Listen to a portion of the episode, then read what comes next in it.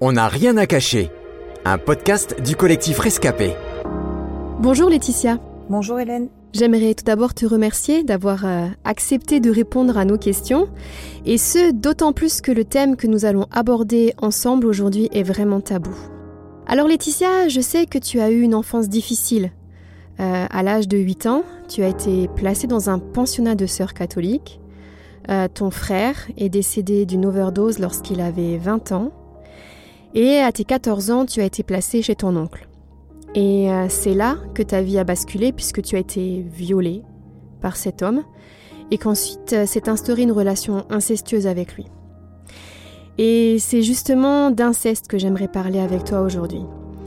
Euh, alors Laetitia, pour commencer, est-ce que tu peux nous expliquer comment et pourquoi cette relation s'est installée entre toi et ton oncle?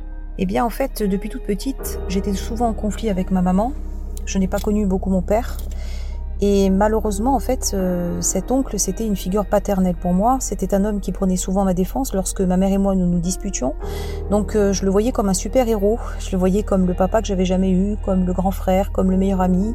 Et puis, euh, quand à 14 ans, ma mère a pris la décision de se séparer de moi encore une fois, qu'elle m'a confié aux mains de mon oncle et ma tante, au départ, ça a été pris pour moi comme une délivrance même, et quelques mois plus tard, ça s'est pas passé de cette façon-là, en fait. Mon, oncle faisait partie d'une secte avec ma mère et quelques membres de ma famille, où il était question de réincarnation, de vie antérieure, et que dans cette vie antérieure, nous étions tous les deux en couple, mari et femme, etc. Donc il s'est joué un, un jeu, je dirais, de manipulation.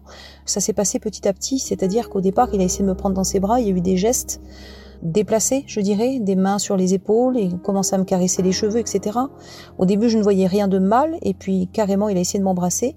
J'ai repoussé ses avances, bien sûr. Et à l'époque, on était souvent seuls le soir parce que son épouse était surveillante de nuit dans un foyer. Donc les deux, trois nuits par semaine, nous étions effectivement seuls à la maison. Et donc, il profitait de ces moments-là pour essayer justement de, de, de m'amadouer.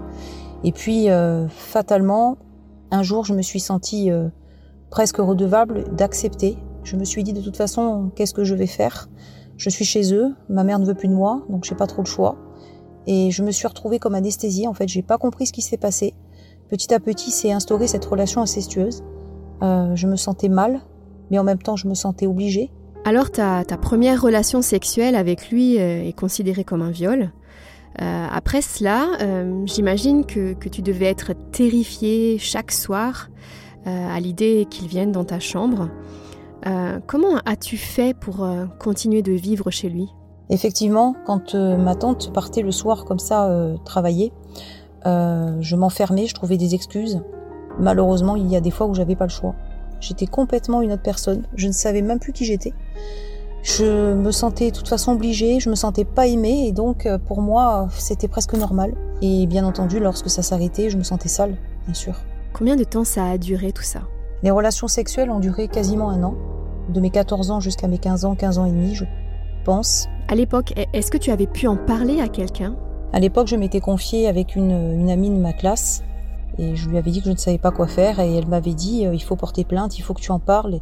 Et j'avais tellement la peur, jusqu'à il n'y a pas très longtemps, que ma mère ne me croit pas ou que ma famille ne me croit pas et que j'ai encore plus de problèmes, qu'on me traite limite de personnes euh, qui aurait fait sciemment de la séduction. J'ai vraiment paniqué et je n'ai pas fait les démarches euh, et j'ai gardé le silence pendant pratiquement 25-26 ans. Tu as donc vécu dans le secret, hein, dans la peur, euh, dans la honte et la culpabilité pendant des années. Euh, selon toi, quelles ont été les conséquences de ces années de souffrance sur ton identité ou, sur ta construction en tant que femme? J'ai enchaîné beaucoup de relations amoureuses parce que j'essayais d'effacer ce que je, vraiment j'avais subi dans mon corps. Et je pensais qu'en qu'en cherchant le bonheur à travers un compagnon, ça, ça allait atténuer ma douleur, ça allait enlever ma honte, ma culpabilité. Et en fait, ça s'est vraiment empiré. Je me suis retrouvée dans des relations euh, difficiles, des relations même parfois violentes. Et j'ai continué en plus avec des addictions, en essayant de, eh ben réparer un peu, de me faire euh, oublier ça. Puis euh, j'ai continué euh, dans une spirale infernale de l'alimentation aussi. Je suis rentrée dans une boulimie. Je suis restée obèse pratiquement une dizaine d'années après cela je n'ai jamais réussi euh, jusqu'à il y a très peu de temps à avoir vraiment euh, à combler le vide que j'avais en moi et à, à, vraiment être guérie de ce que j'avais vécu. Aujourd'hui, Laetitia, si tu as accepté de parler de ton passé, euh, c'est parce que tu as pu te reconstruire Et c'est tant mieux, vraiment.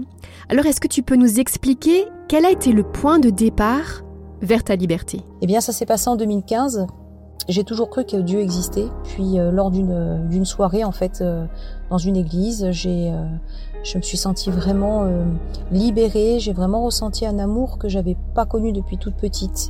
J'ai vraiment pu vraiment faire une rencontre véritable avec Dieu à travers cette église et en, en vraiment m'approchant de lui. Et c'est Dieu qui a pu guérir mon cœur, qui a pu restaurer, qui m'a donné vraiment une image de moi que je n'avais pas jusque-là. Voilà, j'ai vraiment trouvé en moi une personne de valeur et euh, j'ai vraiment laissé Dieu me guérir dans mon cœur. Ça a mis un petit peu de temps et aujourd'hui je peux dire que je suis vraiment délivrée de toutes ces choses, de toute cette culpabilité, de toute cette honte. Euh, c'est comme si vraiment euh, ce qui s'était passé n'avait pratiquement plus existé. C'est ça qui est extraordinaire avec Dieu.